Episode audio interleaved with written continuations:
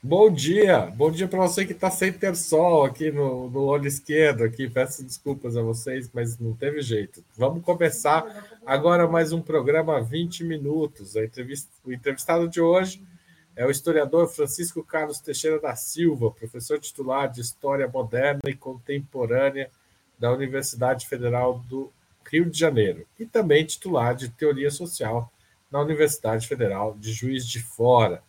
Estudioso dos conflitos do século XX, fundador do Laboratório de Estudos do Tempo Presente, Francisco Carlos Teixeira da Silva é uma referência para pensarmos também a direita brasileira, inclusive o bolsonarismo e suas relações com os militares. A gente volta logo depois da vinheta para falar sobre esses assuntos. Agora começa o 20 minutos.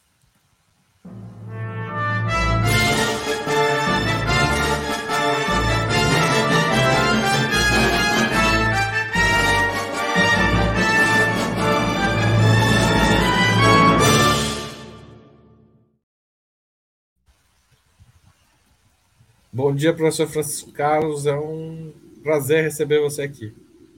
Bom dia, eu é que agradeço o convite. Professor, é, no primeiro semestre desse ano, o senhor escreveu um artigo afirmando, abre aspas, há um golpe de Estado em curso contra o presidente Lula. Esse risco permanece? Na verdade, esse uh, artigo que você fala, ele uh, foi antecedido por vários outros artigos em que eu é, afirmava que havia um golpe em curso, isso antes do 8 de janeiro. É, se a gente tiver clareza, e me parece que a sentença do Superior Tribunal Eleitoral ela historiciza isso, ela cria uma linha de tempo em relação a isso, e que é de acordo com o que eu tinha escrito anteriormente, que a gente tinha tido uma tentativa de golpe no 7 de setembro de 2021, quando Bolsonaro disse que não obedeceria mais o Supremo Tribunal Federal em manifestações de multidões em Brasília e em São Paulo. Depois tivemos uma tentativa de golpe no dia 30 de outubro de 2022, quando é, se deu o segundo turno e já estava tudo preparado para uma intervenção no Superior Tribunal Eleitoral, no Supremo Tribunal Federal e a anulação das eleições e a proclamação de eh, Bolsonaro como vencedor eh, do pleito. Tivemos uma terceira tentativa no dia 12 de dezembro de 2022, que foi o dia da diplomação do Lula, quando se quebrou eh, carros, prédios públicos em Brasília, se invadiu a sede da Polícia Federal em Brasília, e por fim tivemos o 8 de janeiro, que é isso tudo que nós eh, já sabemos. Né? No meio desse tempo, Bolsonaro e seus seguidores afirmavam que o sistema eleitoral brasileiro era corrupto, que as urnas eram eletrônicas eram fraudáveis e que ele não aceitaria nenhum resultado de eleição que não fosse a vitória dele. Quer dizer, nós tivemos um longo processo até chegar ao 8 de janeiro. 8 de janeiro não é raio em céu azul. E depois do 8 de janeiro, nós continuamos com uma situação muito confusa né, e pouco é, é, clara, marcada, por exemplo, na intervenção duas vezes do senador Marco Durval, né, tentando impedir e, e, paralisar a justiça, né, é, e também nesse acontecimento extremamente constrangedor de 19 de maio, quando a TV CNN apresenta vídeos que não existiam, segundo o GSI, no qual mostram o general Gonçalves Dias, ministro-chefe do GSI, dentro do Palácio do Planalto, no momento da depredação do prédio pelos invasores. Quando ele disse, tinha dito até então, de que ele só chegara ao Planalto depois dos eventos e que não existiam vídeos sobre isso. Né? Então, a gente tem aqui uma situação confusa e que continua né, extremamente é, complexa dentro da República. Ou seja, o risco de golpe permanece. Tentativas, Sim, pelo menos. Sim, e veja só, quer dizer, é, isso eu tenho que explicar bem, porque às vezes, quando a gente fala que há o risco de golpe, as pessoas têm uma memória, e essa memória, é, seja memória pessoal, seja uma memória compartilhada, seja simplesmente a leitura, né? parece que eu estou falando de 1964 e colocar uh, blindados na rua, colocar uh, uh, a infantaria para ocupar as cidades. O que nós estamos falando é que esse golpe desse tipo, o golpe militar clássico, como ocorreu no Brasil, na Argentina, no Chile em 73, né, ele não é mais um mecanismo que está sendo visto. Nós estamos vendo um outro tipo de golpe como ocorreu em Kiev, na Ucrânia, em 2014, como ocorreu em La Paz contra Evo Morales em 2019, quando uh, ocorreu no Capitólio em 2021, como ocorreu em Brasília né, esse ano, são golpes onde uh, se procura fazer uma situação caótica, construir uma situação caótica, paralisar o governo e só então, inclusive com, as, com o apoio das forças policiais, né, para só então é, acionar o mecanismo de chamada de militares que viriam então como salvadores para o restabelecimento da lei e da ordem no país. Professor, a condenação do Bolsonaro pelo Tribunal Superior Eleitoral, tornando inelegível, deixa esse risco de golpe nesses moldes que você coloca, menor ou maior? É, o fato do general Braga Neto ter escapado dessa condenação é um sinal de, é, de, de, tolerância com militares para além do Bolsonaro, da, da, por parte da justiça, ou, nesse caso, tinha que ser assim mesmo, não dava para implicar o general Braga Neto nesse caso? Bom, vamos dois pontos aí. O golpe com a, a, a decisão do Superior Tribunal Federal é mais provável ou menos provável? Eu diria, ao contrário dos meus colegas, que é mais provável. Né? Por que é mais provável? Porque a, a, a via eleitoral para Bolsonaro foi trancada.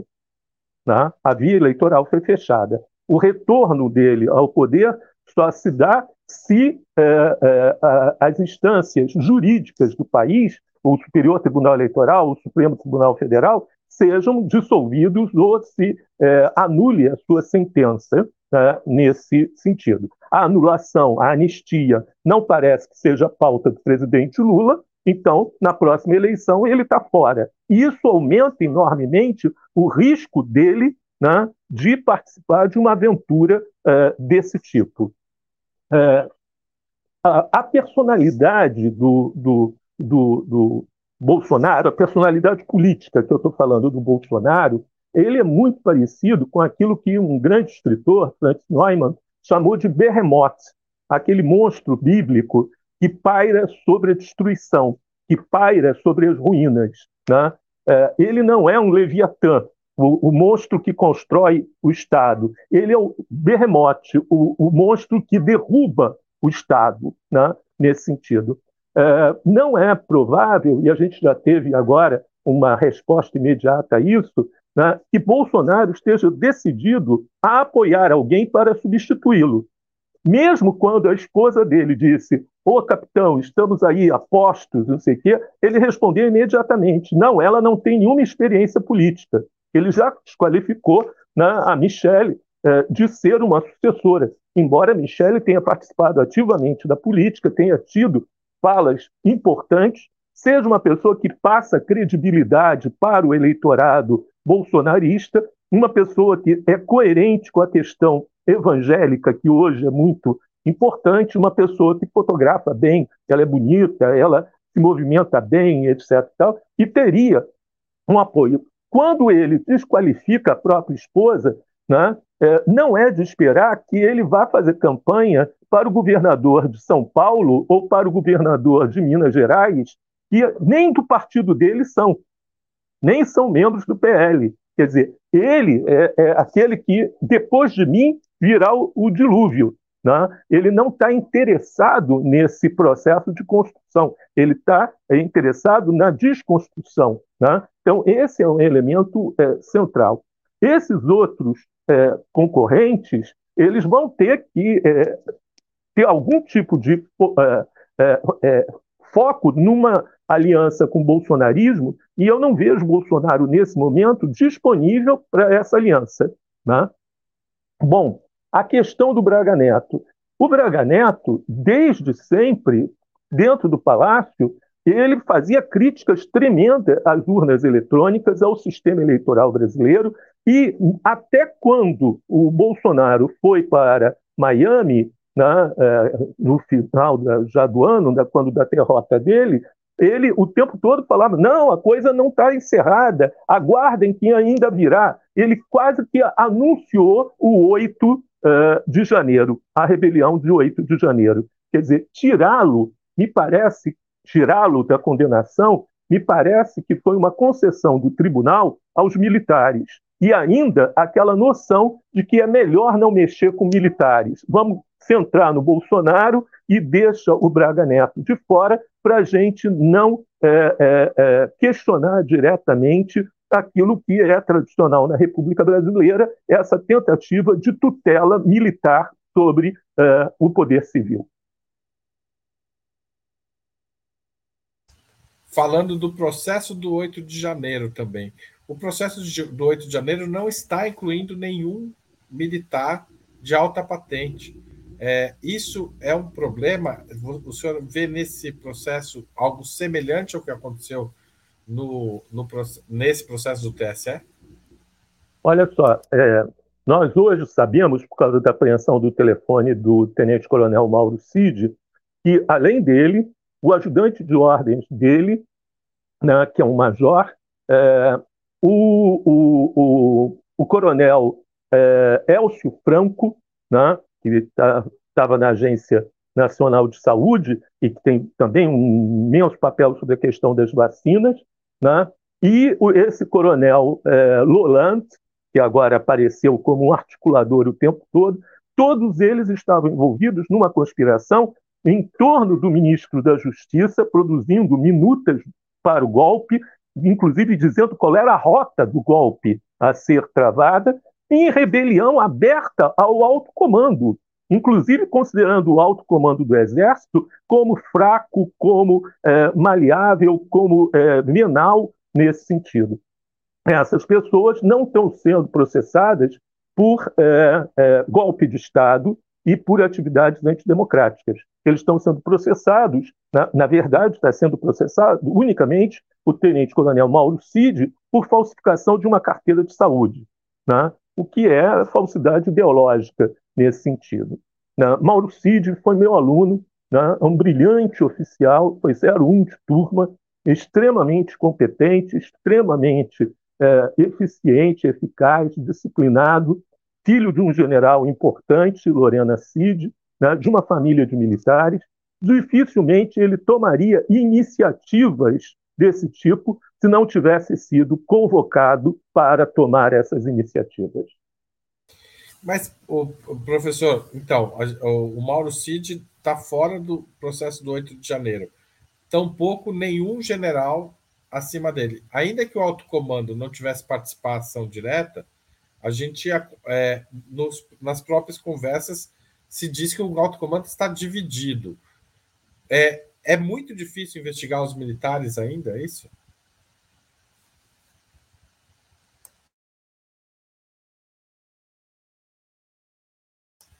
Eu não sei se travou o professor ou se travei eu. Alô? Bom, acho que a, a câmera do professor travou. É, eu vou aproveitar este momento para pedir a todos vocês que estão acompanhando este programa para apoiarem financeiramente o Opera Mundi. Há seis formas de fazê-lo. A primeira é a assinatura solidária em nosso site, operamundi.com.br barra apoio. Essa é a forma que tem o maior número de contribuintes e é fundamental para nossa sobrevivência e expansão. Entre lá nesse endereço, operamundi.com.br barra apoio e escolha a sua faixa de contribuição. Você pode fazer contribuições mensais ou anuais, ou mesmo contribuições isoladas, que a gente chama de contribuição única. A segunda forma é se tornar membro pagante de nosso canal no YouTube. Se você estiver assistindo aqui nessa plataforma, você clique em Seja Membro. Também há várias alternativas de, de, de contribuição. A terceira forma é fazer um super chat agora mesmo, durante essa transmissão, e mandar uma pergunta. As perguntas com super chat têm prioridade na nossa conversa. A quarta é contribuir com super sticker. A quinta é usar a ferramenta Valeu Demais se você estiver assistindo a um programa gravado. E a sexta é mandar um pix a qualquer hora do dia ou da noite para apoie.operamundi.com.br. O jornalismo de Opera Mundi coloca a verdade acima de tudo e depende do apoio de seus leitores e espectadores para se manter e se desenvolver. Escolha uma das formas de contribuição, se engaje na batalha democrática e fortaleça a imprensa independente, essa imprensa que fala o que a grande imprensa evita, tá certo? O professor voltou aqui. Professor, é, não sei se o senhor chegou a ouvir a pergunta inteira. Cheguei, cheguei. Tá? Então, Deixa lá. eu falar. É, naquela massa de pessoas presas, mais 1.500 pessoas presas no 8 de é, é, janeiro, havia vários militares de baixa patente, cabos, sargentos, etc. É, ocorreram duas coisas aí. Em primeiro lugar, o comandante militar né, uh, do Planalto, general Dutra, e o comandante do Exército, recém-nomeado, o general Arruda, impediram a prisão dessas pessoas. Ou seja, dentro do Palácio do Planalto, o coronel Fernandes da Hora, o comandante da Guarda Presidencial, entrou em choque com a PM quando a PM tentou fazer prisões dentro do Palácio do Planalto, inclusive separando quem podia ser preso quem não podia ser preso. Note isso. Dois, quando eles refluíram para a Praça dos Cristais, em frente ao Comando Militar do Exército, lá em Brasília, né, e a Polícia Federal foi com o interventor, naquela hora nomeado, né, o Ricardo Capelli, né, fazer prisões ali dentro, o comandante do Exército deu ordem para movimentar blindados em torno da praça e desdobrar a infantaria, afirmando que haveria é, é, é, sangue corrido se é, houvesse prisões é, naquele momento. Isso permitiu que aqueles infiltrados, os chamados kids pretos, infiltrados na destruição do Planalto, ali por volta das 5 horas, 5 e meia da tarde, não fossem presos. E depois das 20, 22 horas, quando refluem para a Praça dos Cristais, onde estava o acampamento dito patriótico, eles também tiveram toda a noite para serem recolhidos e voltados para dentro das Forças Armadas. Esse é o baixo clero, né? são cabos, sargentos, etc., que estavam infiltrados ali. No nível maior, quer dizer, não houve nenhuma responsabilização do comandante do Exército, general Arruda, muito menos do comandante militar do Planalto, general Dutra, e o pior de tudo, né, do coronel Fernando da Hora, que era o comandante da Guarda eh, Presidencial, tinha à disposição dele 900 homens. Né? Uh, tira daí 150, que faz parte dos Dragões, da banda de música, vamos dizer que ele tivesse 600 homens prontos, estacionados dentro de uma garagem do anexo. Ele não movimentou essa tropa em momento algum para dar garantia ao Palácio do Planalto. Ao contrário, né?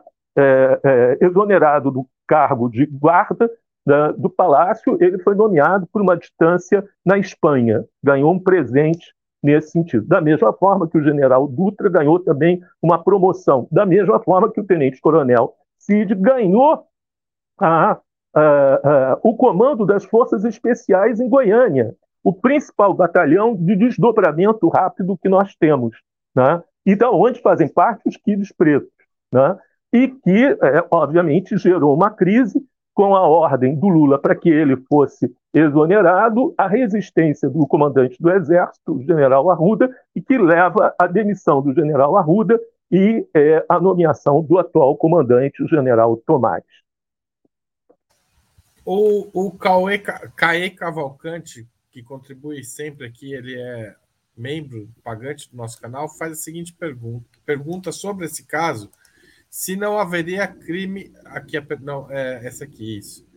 Não houve crime de obstrução de justiça quando os tanques do Exército, da PM, do DF, é, é, é, impediram a PM do DF de prender essas pessoas? É, o, o general, o comandante do Exército, enfim, as pessoas que impediram, elas não deveriam responder por, por, por, por obstrução de justiça?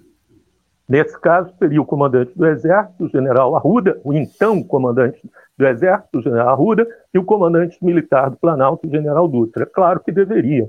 Não só houve é, é, obstrução de justiça, mais do que isso, quer dizer, eles entraram em estado de desobedi desobediência.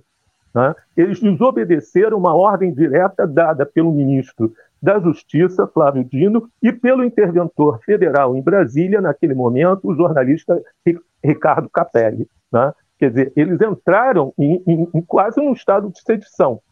Somente mais tarde, o general Gonçalves Dias, do lado do comandante do Exército, ligou né, para o Lula e é, passando por cima do ministro da Justiça e do interventor, disse: olha, se entrar aqui vai ter mortes, vai ter isso, vai ter aquilo. E passou um retrato para o Lula de que só tinha velhinhos ali, que só tinha pessoas patriotas, essa coisa toda. E então a, a, a dissolução só foi feita no dia seguinte, quando os elementos é, é, já, teriam, já teriam é, saído, sido evacuados da praça. Lembremos uma coisa fundamental: aquele senhor que é, recebeu uma bomba e ia colocar uma bomba num caminhão de querosene né, no aeroporto internacional de Brasília estava nesse acampamento. Ele tinha recebido a bomba nesse acampamento. Né? Então é de estranhar né, essa proteção que foi dada né, pelo Comando Militar do Planalto aos é, depredadores na Praça dos Cristais. Agora, é, professor, o, como o senhor falou, e enfim, é, há um certo. Muita gente concorda com o senhor que não faltam elementos para que militares sejam investigados e eventualmente punidos por conta do 8 de janeiro. Por que isso não está ocorrendo na sua avaliação?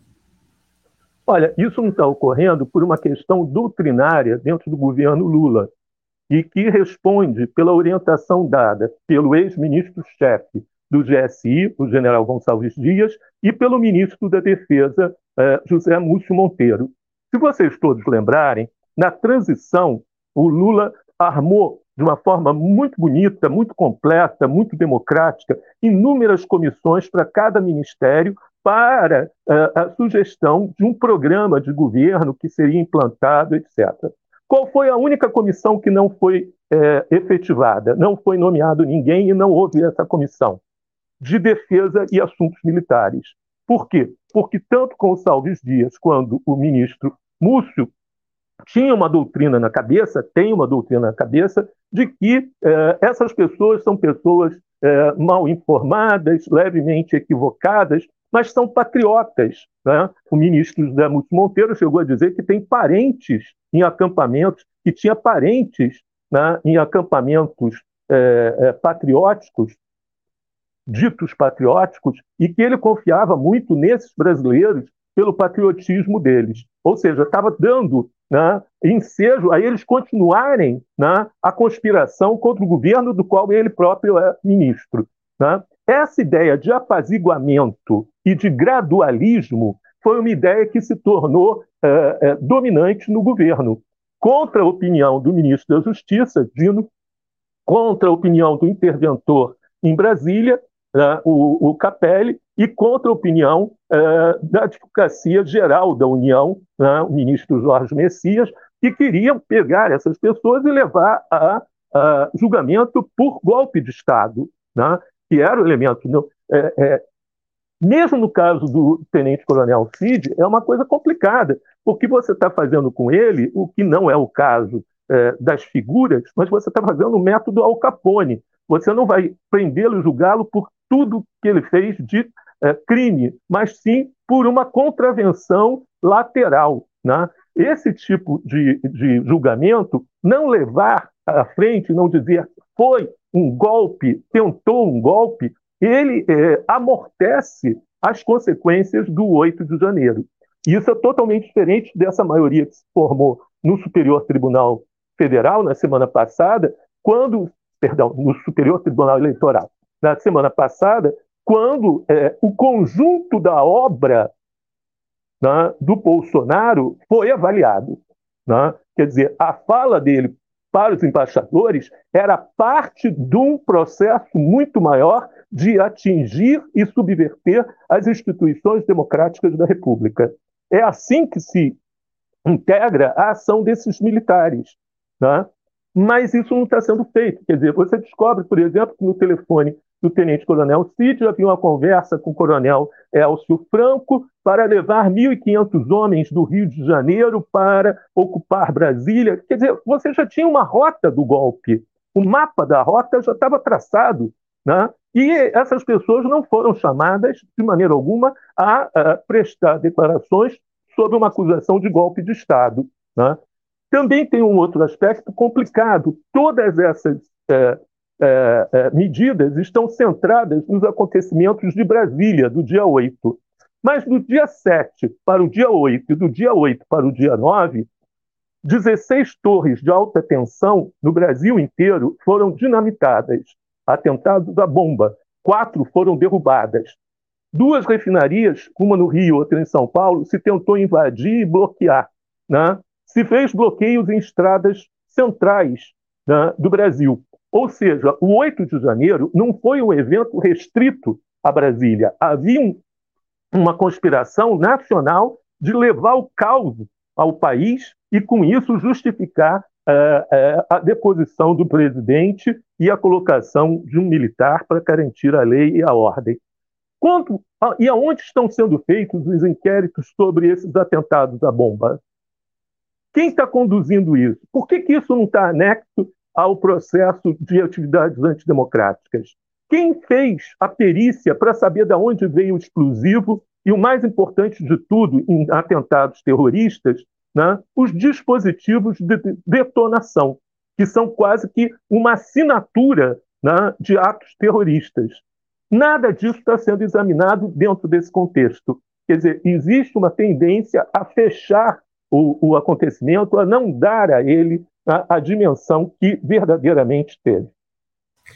Professor, do ponto de vista da história que o Brasil tem com os seus militares, o que significa, o que significar nos quatro anos do governo Bolsonaro? Bom, vejam bem, não são só quatro anos do governo Bolsonaro, são seis anos quando Temer, onde os militares já assumiram, quer dizer, tinha uma aparência de centrão, né, aquela foto memorável, no pior sentido, possível né, do governo é, Temer, formado por homens brancos maiores de 60 anos, né, todos é, ocupando os cargos que antes eram é, de uma grande diversidade, diversidade no governo Dilma. Né? Ali, no golpe do Temer, em 2016, começa toda a história que vai desembocar em Bolsonaro só com é, Temer, a atuação da Procuradoria-Geral da República, a atuação do Ministério da Justiça, é, que poderia se manter né, é, a, a inelegibilidade do Lula e todas as questões que foram levantadas é, a partir dali. Né?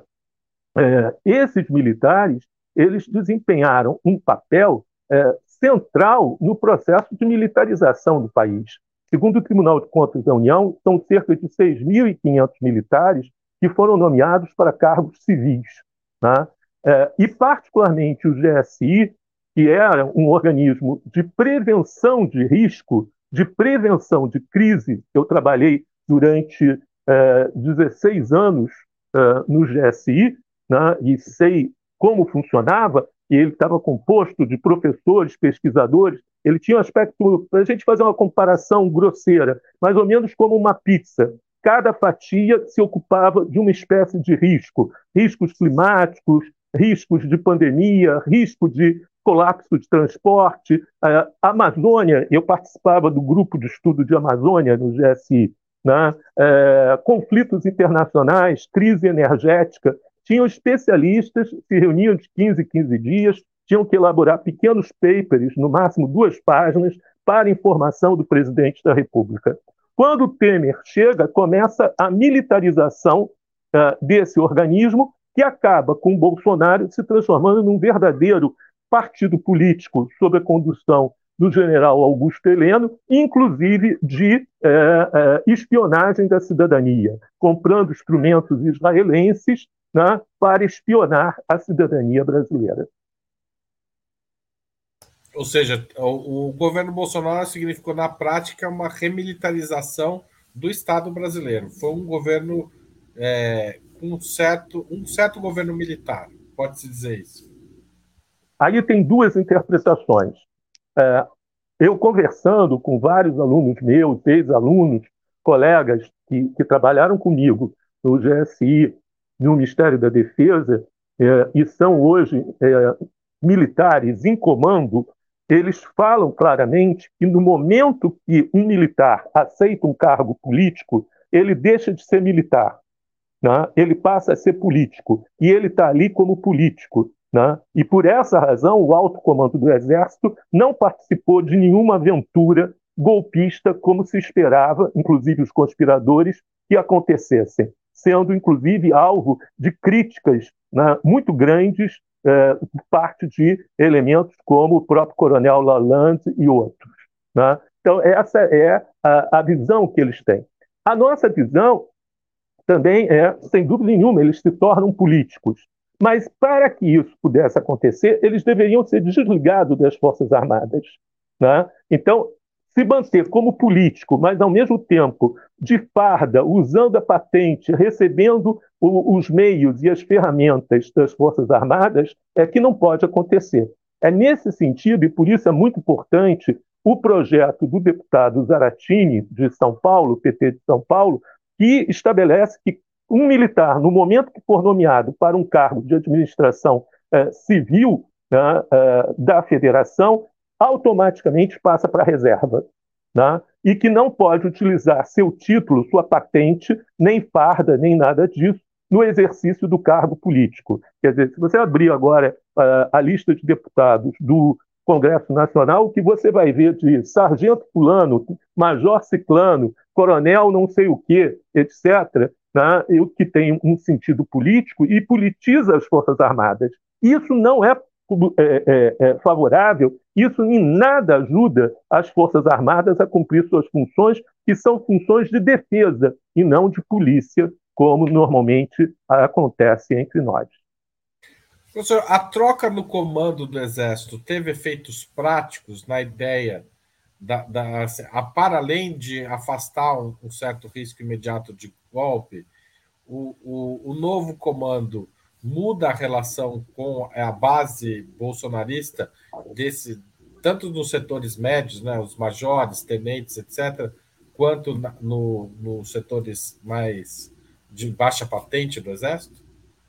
Veja só, uh, até o dia 19 de maio, quando a CNN mostrou que o GSI mentia a respeito dos fatos de 8 de janeiro, não se deram mudanças significativas. Depois da saída do general Gonçalves Dias, aí sim se deram saídas de grande significado. Todos os comandos militares do Brasil, exceto o Comando Leste aqui no Rio de Janeiro, mas todos os outros foram substituídos. Né? E substituindo o comando militar, substitui também os departamentos desses eh, comandos, pessoal, eh, ciência e tecnologia, educação, eh, bom, todos os departamentos que estão abaixo dos uh, comandos. Isso, logo no final de maio, representou mais ou menos uh, eh, 72 exonerações de militares que estavam em cargos no governo Bolsonaro.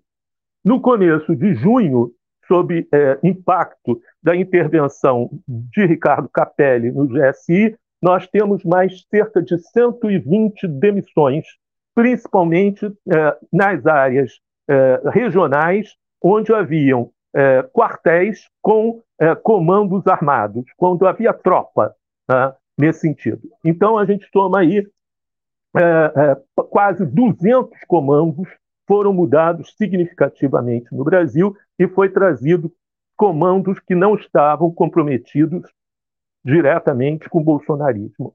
Do ponto de vista ideológico, e principalmente ali de capitão para baixo, mas principalmente entre sargentos cabos, né, o bolsonarismo é, é, é, dominante, eu não diria, está errado, não, não exatamente o bolsonarismo, eu diria que o morismo, né, a admiração e a crença na Lava Jato e no apoio ao ex-juiz né, Sérgio Moro é dominante nas Forças Armadas. E que eles, ainda agora eu estava é, fazendo uma exposição numa OM, numa, numa, organização militar, e um oficial é, de alta patente disse assim: Mas, professor, e a corrupção? A gente não tem que combater a corrupção? Eu falei, olha, a corrupção, para mim, né, não é um problema político, é um problema de polícia. É um problema de polícia. Eu não posso me apresentar como querendo ser um governante, dizer assim: a minha plataforma é acabar com a corrupção. Porque eu não posso fazer outra coisa. Havendo corrupção e eu sabendo que tem corrupção, eu tenho que acabar com ela. A plataforma política é o que, que eu vou fazer com saúde, o que, que eu vou fazer com educação, o que, que eu vou fazer com transporte, o que, que eu vou fazer com moradia, o que, que eu vou fazer com é, combate à criminalidade organizada. Isso são programas de governo.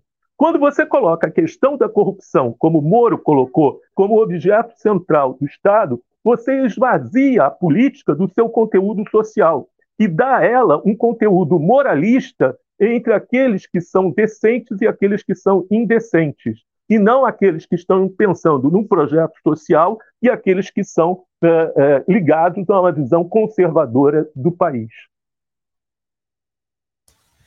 Professor, o senhor acha que há espaço para se pensar numa uma comissão da verdade do período Bolsonaro, porque para além dos golpes e das movimentações políticas, golpistas, etc., há uma série de gestões que, é, como é, o exemplo mais radical da pandemia, que envolvem militares e que foram desastrosas para o país em quantidade de mortes e de desorganização. Há espaço para se propor isso e para levar isso adiante? Seria um bom caminho? Veja só, quer dizer, nós temos aí é, é, oficiais como o general Pazuello, que foi eleito com uma massa de votos surpreendente no Rio de Janeiro. Né? Ou Ricardo Salles, também eleito e é, pretendente à prefeitura em São Paulo, né? é, que teve uma responsabilidade enorme na questão ambiental brasileira nesse sentido. É, nada disso está sendo colocado em pauta. Quer dizer, é, é, um absurdo total que, tendo acontecido o que aconteceu é, é do número de mortes é, no Brasil, né, é, o genocídio indígena que aconteceu no Brasil, e a gente tem agora, eu tenho, estou falando eu pessoalmente, tenho uma grande desconfiança dos dados apresentados pelo censo, né, de repente 10 milhões de pessoas desaparecem, foi cálculo errado anterior, não sei o quê. Então, na verdade, eu acho que esses 760 mil mortos da pandemia são muito mais. São muito mais e que não foram alcançados e o censo não quis alcançar a dimensão do genocídio brasileiro praticado aí. Né? É, além, é claro, da, do subregistro. Eu diria que pelo menos 4,5 milhão de pessoas estariam na conta da pandemia uh, nesse, nesse sentido. Uh, nada disso parece que movimenta as pessoas. Não há nenhum processo, inclusive de corrupção, com tudo que a gente sabe da CPI uh, eh, da Covid, com a questão da compra das vacinas. Não se armou nada, não se fez nada nesse sentido. Do parte do Estado, eu não espero de maneira alguma né, que sejam tomadas decisões. Mas seria muito possível, seria muito desejável que a sociedade civil, que entidades como a OAB, a CNBB, né, o Conselho Mundial de Igrejas, né, as organizações estudantis, criassem aquilo que a gente eh, viu a, a, na década de 60 na Inglaterra, o Tribunal Russell, né, para julgar os crimes de guerra no Vietnã, já que ninguém queria, né, parece que os governantes ruins são sempre dos outros. Né? Nos Estados Unidos não existe ninguém que nunca tenha matado ninguém né? em guerra nenhuma. Né? E criou-se, por esse grande filósofo, Russell, criou-se esse tribunal é. Então, acho que nesse momento teria um grande impacto a criação de um tribunal popular né, formado por juristas, etc., disponíveis para fazer esse trabalho de eh, julgamento dos responsáveis pelo genocídio brasileiro. Ou seja, pela via da sociedade civil, pressionar nesse sentido. E fazer, e fazer. Obviamente não teria nenhum sentido, é, não teria nenhuma consequência jurídica imediata, mas teria uma consequência política fundada muito grande né, contra essas pessoas.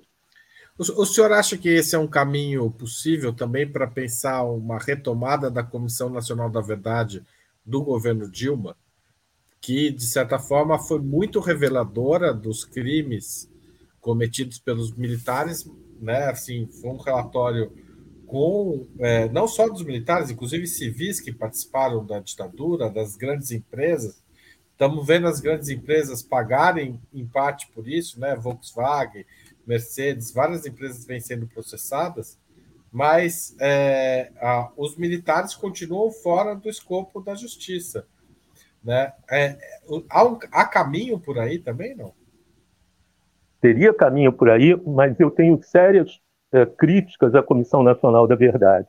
A Comissão Nacional da Verdade, ela é, supôs que ela podia escrever uma história do período da ditadura. Isso é um erro. Isso é um erro.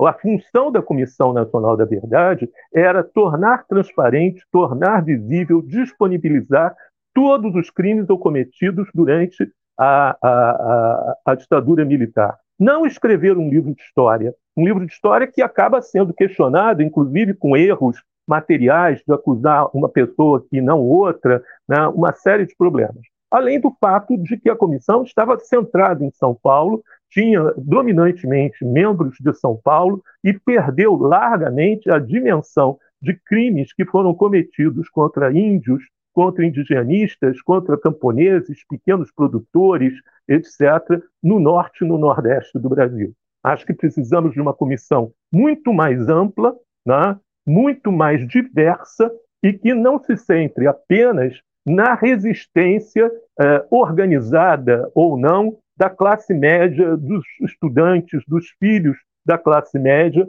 naquele período. Professor, é, uma das suas vertentes de pesquisa é também as relações, digamos, da direita internacional e da, do papel dos Estados Unidos em golpes é, na América Latina. É, o governo Lula tem feito da política externa ativa e altiva, como ele denomina, um dos vetores mais progressistas da nova gestão. É, como o senhor avalia essa escolha e qual é o impacto político interno disso? É, na verdade, nós estamos vendo né, o governo Lula ser muito mais ativo né, proativo em política externa do que até em política interna. Né? Uma das coisas que chama atenção é, inclusive, uma certa lentidão né, dos ministérios de se apossar das máquinas. Né? Nós ainda temos bolsonaristas nomeados em vários cargos de importância, praticamente em todos os ministérios. Né? Isso é complicado, porque continua tendo essa presença. Isso é notório no caso do INCRA, isso é notório no caso da Polícia Rodoviária Federal, isso é notório uh, em vários órgãos da administração direta, né? uh, e muito ruim. Né?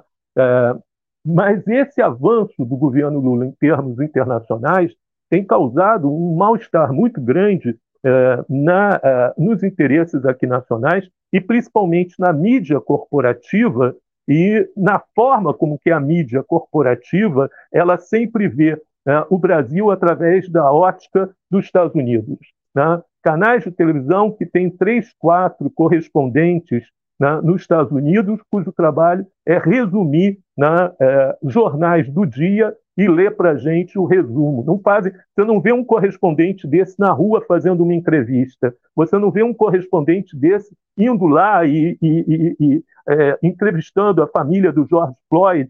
Não, né? não vê um cara desses indo é, ver o que, que acontece naquelas imensas favelas em torno de Los Angeles, Nada disso. Não tem trabalho de rua, não tem trabalho de investigação, não tem trabalho de pesquisa. É apenas resumir o que o New York Times e o Washington Post falaram naquele dia. E isso, evidentemente, de uma ótica americana. Né? Eles parecem muito mais americanos exilados nos Estados Unidos né, do que brasileiros correspondentes eh, e tentando informar a sociedade brasileira.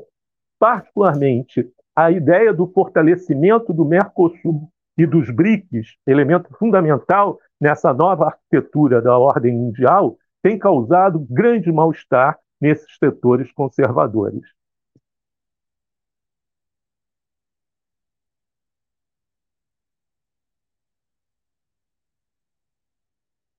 Oi, eu tive um problema aqui, professor. Mas, é, então, retomando essa, essa questão dos Estados Unidos, é, como é possível confiar na boa vontade do governo Biden com o governo Lula é, neste momento? É, como. Olha, na verdade, é, a gente tem que colocar na cabeça que cada governo procura atender aos interesses nacionais seus. Né?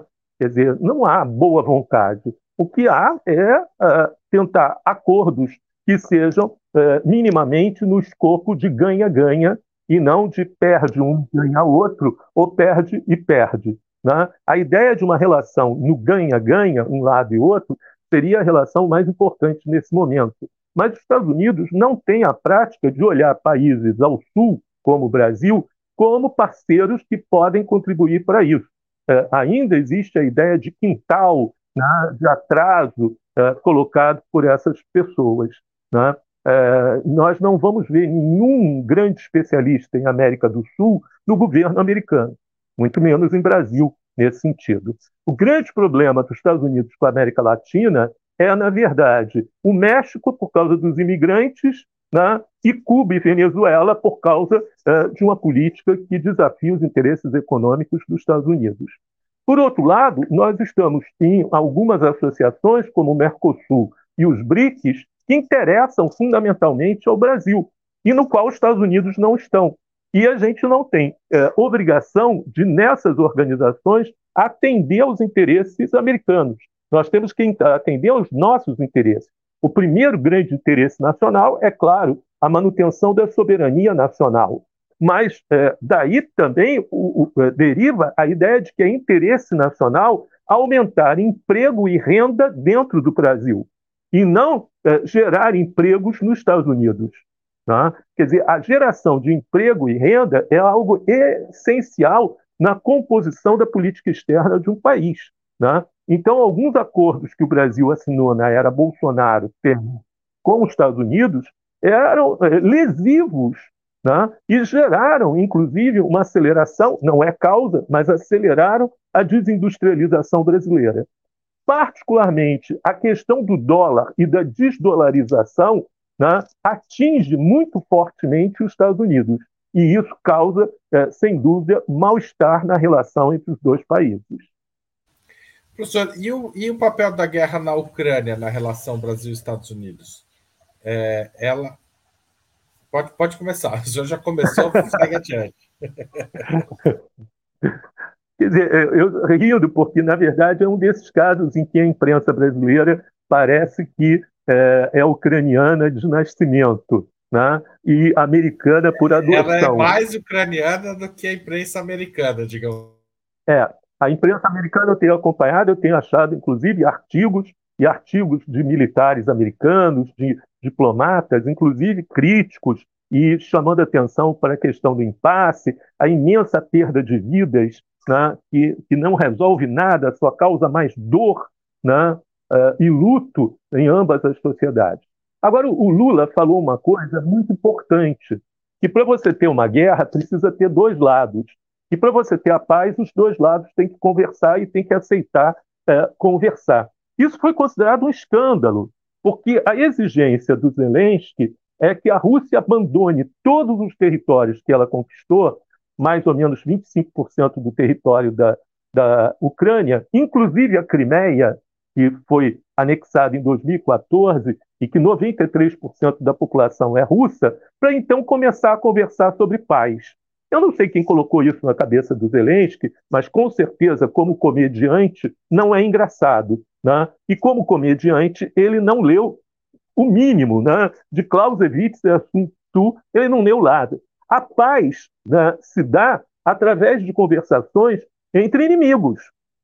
Se você não tem mais uma guerra, se a guerra parou, o cara foi embora, tem o território, foi, então você vai negociar o quê? Não tem negociação de paz. A paz se negocia entre adversários.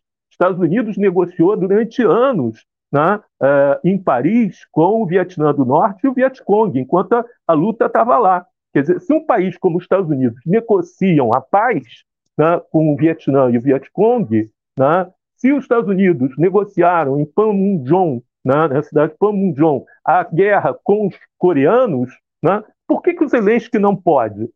Né? Quer dizer, com isso, ele só está estendendo. Quer dizer, é, a imprensa brasileira diz assim: ah, o Lula é, igualou o agressor e o agredido né, ao fazer isso. Não, o Lula está, de uma forma muito simples, muito direta e muito ineficiente, dizendo: tem que sentar para conversar. O segundo passo é decretar um cessar-fogo para as pessoas pararem de morrer. As casas, os bens, é, tudo estão sendo destruídos. Então, aceitar negociações e um cessar-fogo é um elemento fundamental nesse momento. O que virá depois? Mas Zelensky diz: não, com isso vai congelar o, o, as negociações.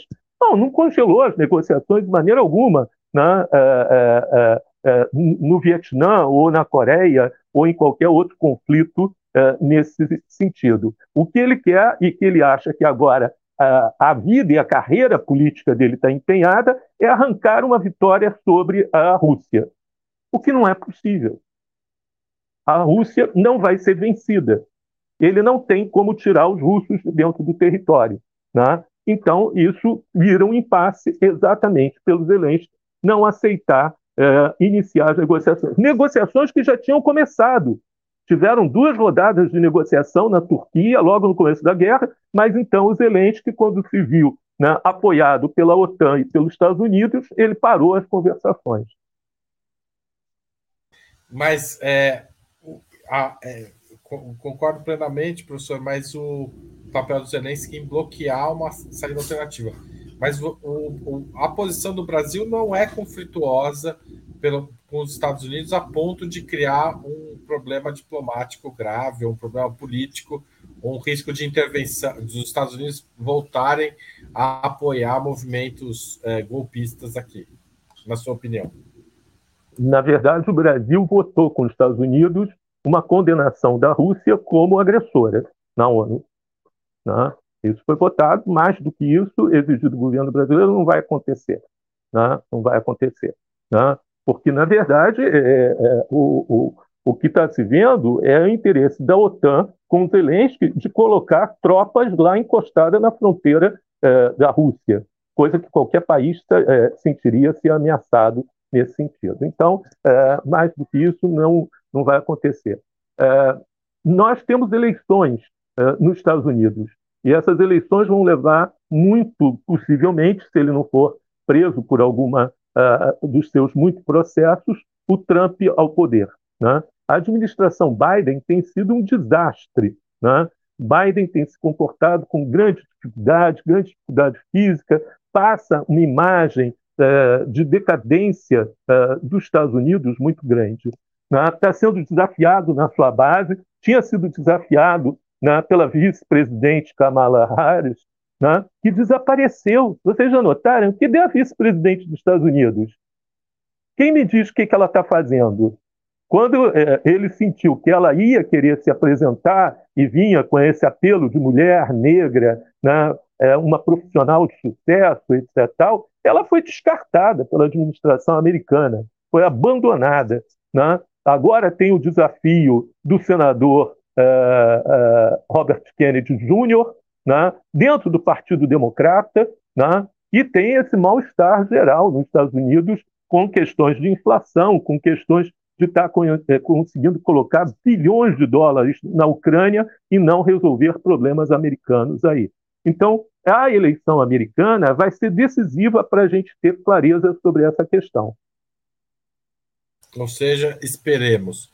Professor, a gente é, tem uma questão aqui do Caê Cavalcante sobre a Turquia. Vou colocar porque também achei interessante.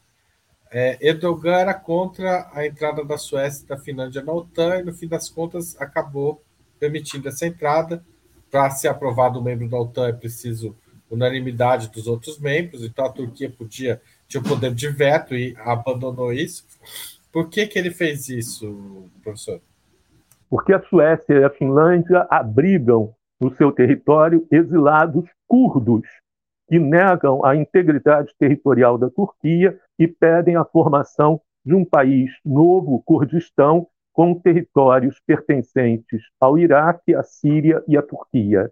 E nesse momento a Turquia trava, inclusive, uma guerra interna contra os membros do eh, Partido eh, eh, Republicano do Kurdistão, né, o PKK. Sim, mas a Turquia acabou cedendo e aceitando a entrada da Finlândia. E da é, Suécia, não lembro.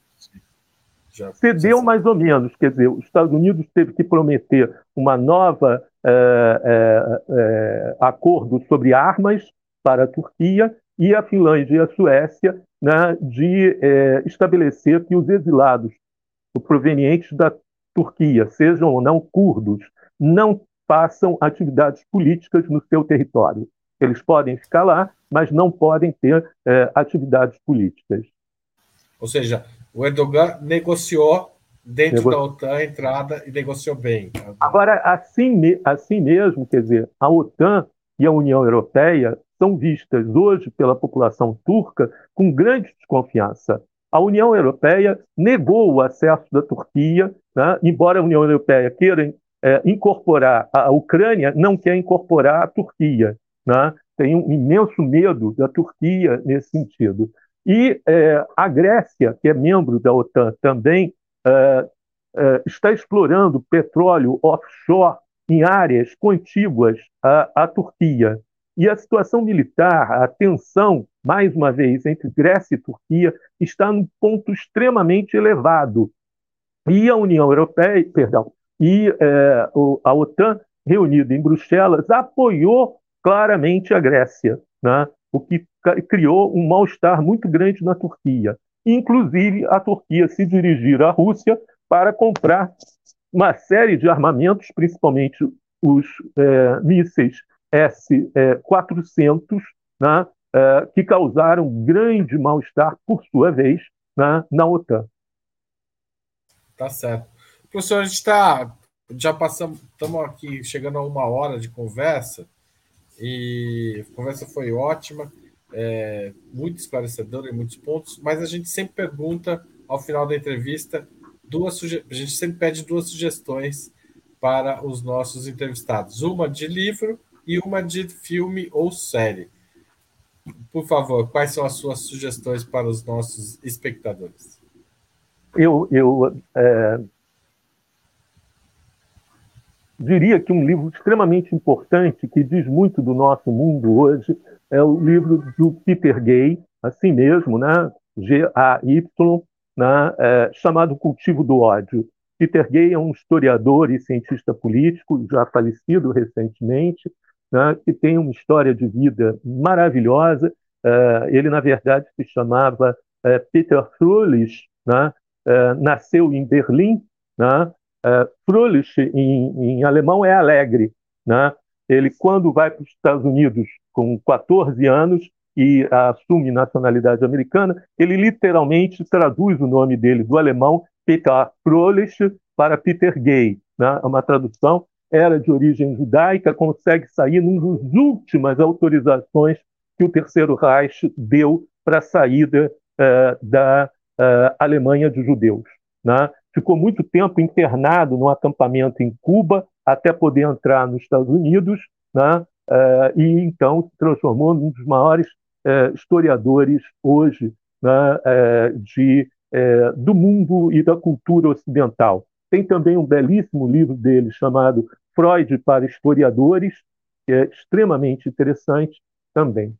E filme, é, eu lembrei de um filme que está permanentemente na minha cabeça, inclusive eu uso em sala de aula com meus alunos, que é um, um filme de Alain René, um dos grandes nomes da nouvelle vague francesa, que é Hiroshima Mon Amour, né? que é, é um filme passado metade na França, metade é, na, no Japão pós-45, com diálogos maravilhosos escritos por Marguerite Duras, a grande romancista francesa, uma fotografia maravilhosa, um preto e branco deslumbrante, né, de certa forma assustador, inclusive com certa poesia e um certo delicadeza, já que você vai mostrar o que é Hiroshima, você não mostrar Hiroshima em cores, mas você mostrar Hiroshima né, em preto e branco, né, e que traz né, Emmanuelle Rivard, ela está aí, né, uma das musas né, da nouvelle vague francesa, e o jovem ator né, é, Eiji Okada, é, é, japonês, né, e que cada um conta das suas perdas. Eu não vou contar o filme, mas o fato de que é, Rivard, Emmanuel Rivard, se salvou da França ocupada, né? e Eiji Okada, por um acaso, não estava em Hiroshima no dia da bomba. Né? Então, o que as famílias, os amigos, etc., sofrem e o que eles trazem dentro de si como herança da guerra. É um grande filme anti-guerra, é um grande filme que mostra como as pessoas são carregadas ao vento nesses episódios brutais da guerra. Professor, muito obrigado por essa entrevista. Espero que o senhor volte mais vezes aqui ao Opera Mundi, tá certo? É, vai ser um prazer recebê-lo. Eu que agradeço muito o convite de vocês, fico muito feliz de poder conversar. Tá bom. Um abraço e até mais. Obrigado a todo mundo que colaborou, mandou mensagem, etc. E tal. Valeu e até mais.